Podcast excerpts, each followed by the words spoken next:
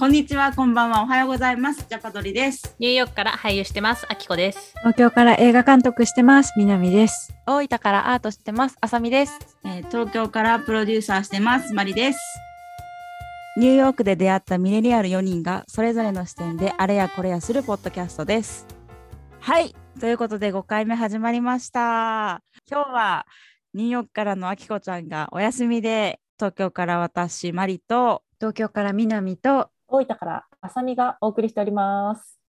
3人ですね。イエーイ。今日はですね、ゲストとしてあさみちゃんをご指名させていただきます。まあね、あの、一人ずつ回って深掘りしていこうということなんですけど、あさみちゃんはアーティスト、そして、まあ、脚本家、いかようにして今、ニューヨークを経由して大分にたどり着いたかっていうのをちょっと聞けたらなと思います。スタート地点がいっぱいありすぎてね、ね、どこから、どこから始めましょう。ジャパドリえっと、生まれはどこでしたっけ？私、宮崎県の出身です。あ、なるほど、なるほど。と宮崎から東京の大学に進学して、で、大学卒業後にニューヨークに。なるほど。大学卒業、え、えっと、就職していったんでしたっけ？フリーター期間があって、お金貯めて行ったので、就職したことは一回もない。大学の専攻というか専門は演劇学だったんです。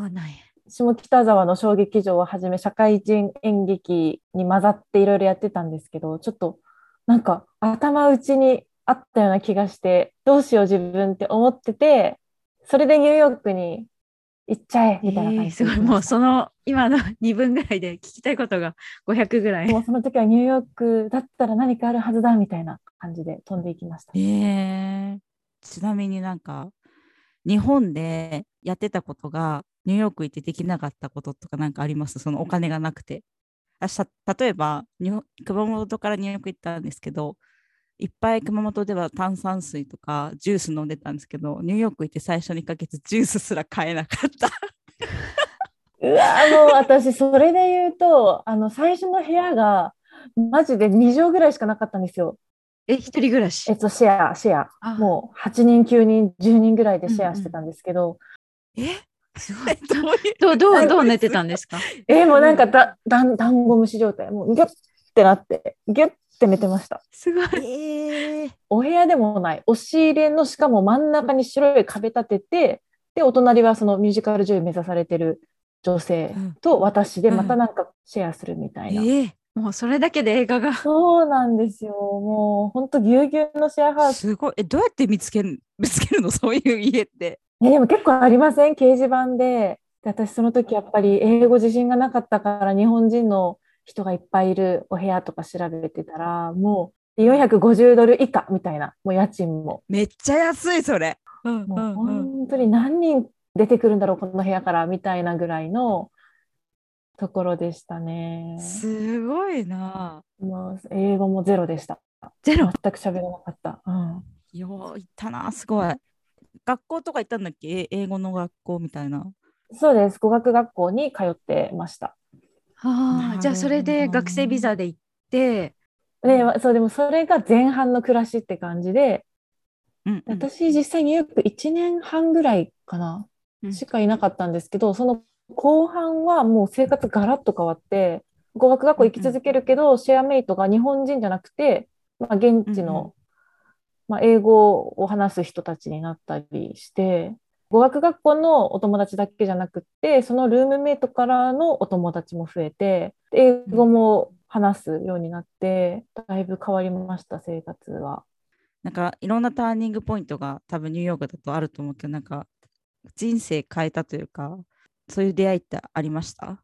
クイーンズだったんですけど、クイーンズのその家の前の階段で絵を描くようになったんです。ただ道行く人が、なんか、何やってんだろう、この女の子みたいな感じで話しかけてくれるようになって、会った人がアアーティストだったりして、ブルックリンのアトリエに案内してもらったりとか、で、そこでこういう関係が生まれて、みたいな、そんな感じでした。すごいですね。言言語を超えたコミュニケーションを。それニューヨークっぽいね。すごく。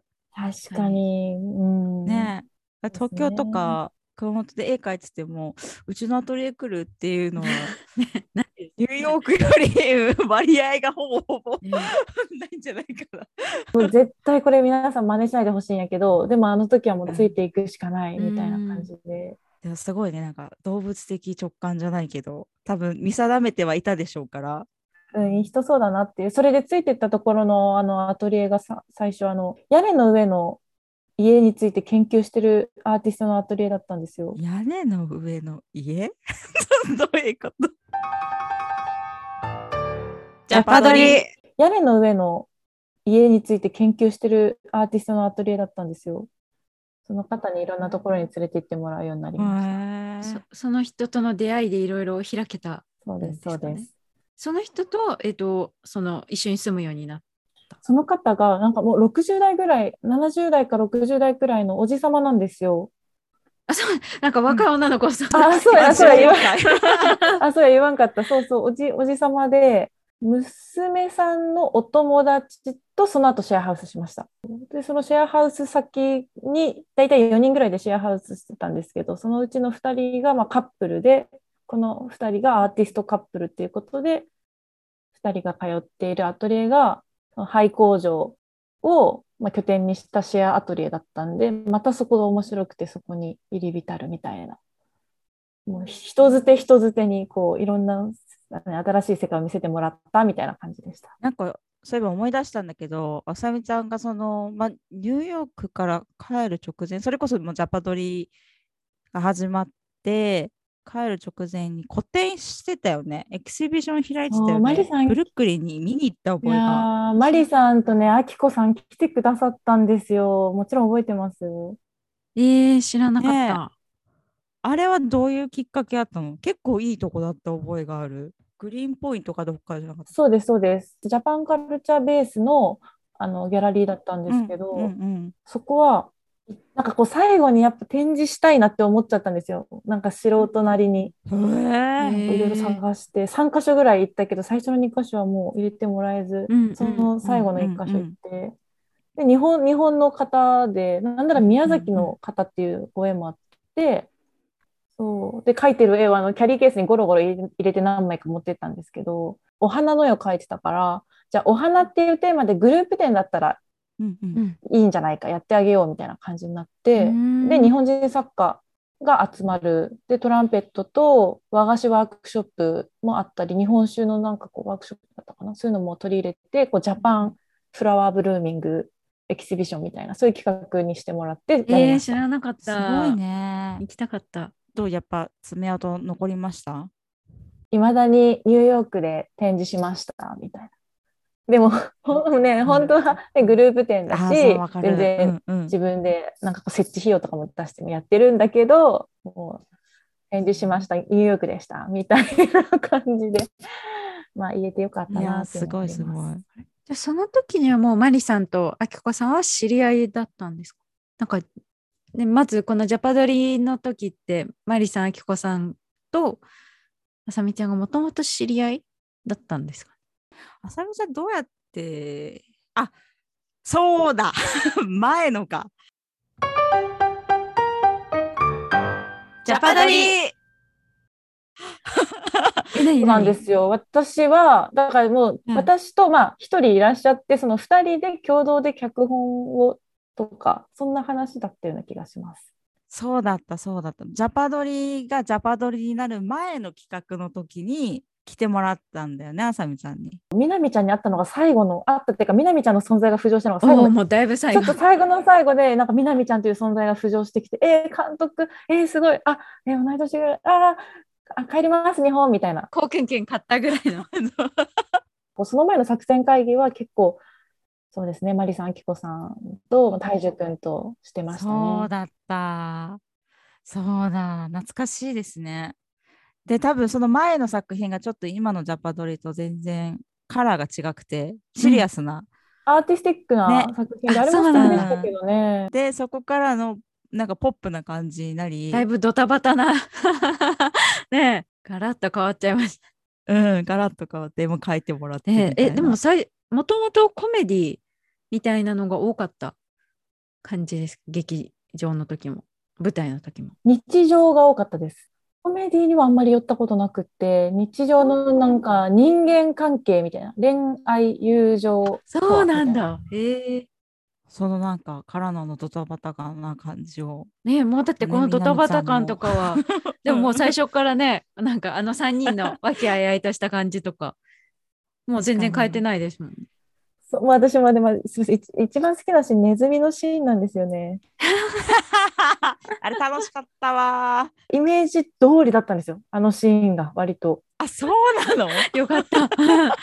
ねえあれはね、美術のまどかさんがあちゃんとチュチューチュー走る小道具をつ、ね、見つけてくれたおかげで。よく考えついたよね、あれ。すごいよね。本当に。え、でもさ、途中でそう、ジャパドリチームを先に帰帰ったというかね、日本に帰ってたけど、帰るきっかけってなんかあったの？まあ、さっきあの東京からニューヨークにこう逃げるように来たみたいな感じで言ったんですけど、一旦ちょっと自分をまあ日本に戻って一回こう整えようみたいなそういう気持ちになってきたのがあります。それで1年経ったぐらいで帰国を決意してちょっと準備して帰ったき帰ったって感じ。なるほどね。帰って、すみません、宮崎に戻って大分に移住した。あ、そうです、そうです。で、あの頃楽しかったシェアアトリエ、みたいなのを作る、いつか作りたいなってなって、自分の生まれた宮崎に戻って、ちょっと、ちょっといろいろ勉強してみようかなと思って。で、さらに勉強したいと思った時に、今の大分市に旧校舎、廃校になってしまった校舎を活用したアトリエの運用をする人募集しますっていうのがあったので、今そこに身を置いて2年ぐらい経ちまえーす。すごいタイミングで東京、まず日本帰ってきて、そこから東京から宮崎に戻ってって、タイミングすごいね。私、そのタイミングで言ってたら、そのお仕事も見逃してたかもしれないし、そうですね。ラッキー。あの、宮崎の大好きな古着屋さんがあって、その古着屋のお姉さんに教えてもらって、大分結構暑いらしいよ、みたいな。はそうなんだ。大分行きたいな。えちなみにその古着屋のお姉さんにもなんかこういうのやりたいんだよねみたいなこと話してたってこと？もうしょっちゅう行っては、うん、そう、相談みたいな。へえ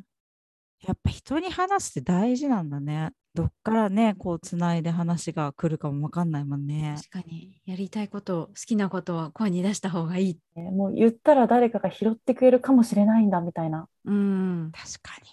その勢いをね、東京ならず宮崎、そして大分に持ってってるってすごいなって思いやでも演劇、演技とかにも心残りはあって、ただ、まあ、自分の努力もあるんですけど、うん今の日本の映画界とか演劇界でやるのは苦しいなって思っちゃったので、そこら辺また話したいなと思ってます。しましょう。う。話しましょう。日本帰ってきてからのカルチャーショックを。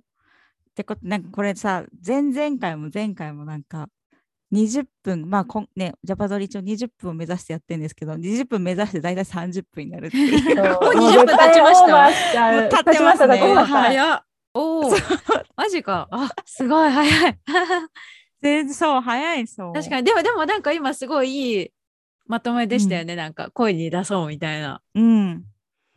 本当今後ね、ちょっとずつちょっとずつ、あの、4人の深いところを出していけたらなと。なんかね、ちょっと螺旋のように深くなっていきましょう、皆さんも。。ズブズブ、深くまで。ズームズームに、そうそう。ってことで、えっ、と、第5回ですね。